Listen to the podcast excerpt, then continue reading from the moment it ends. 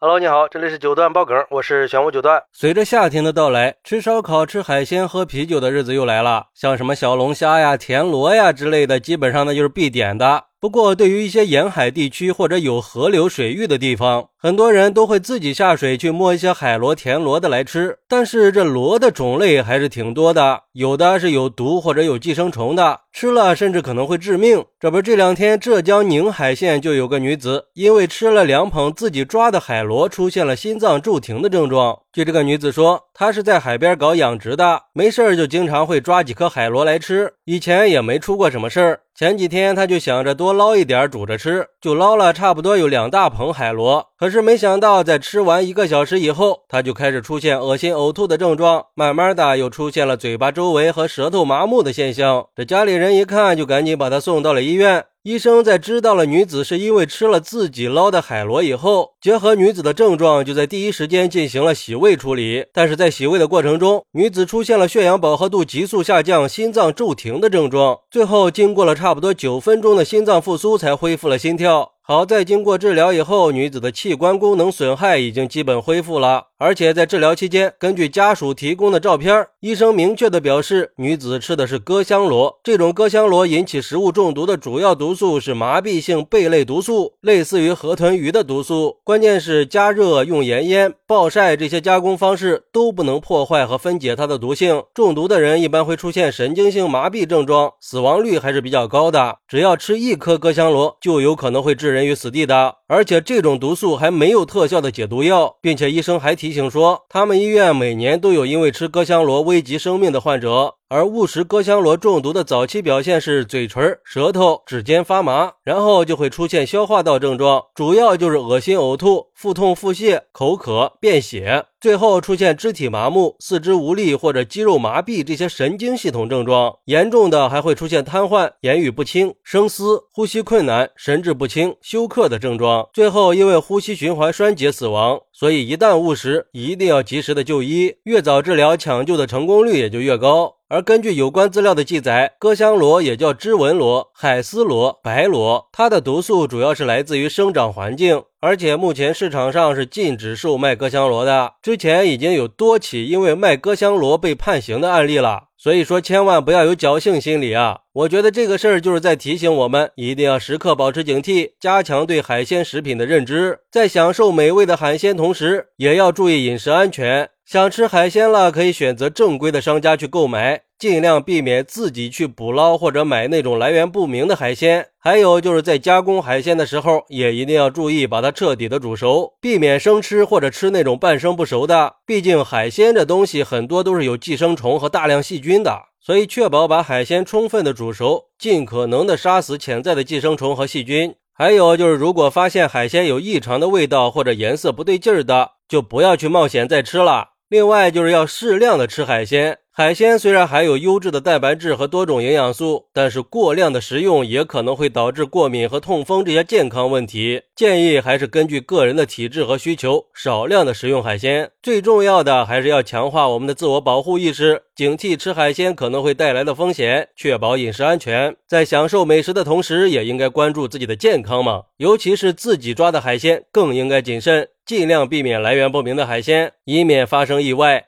好，那对于这个事儿，你有什么想说的呢？快来评论区分享一下吧！我在评论区等你。喜欢我的朋友可以点个关注，加个订阅，送个月票。咱们下期再见。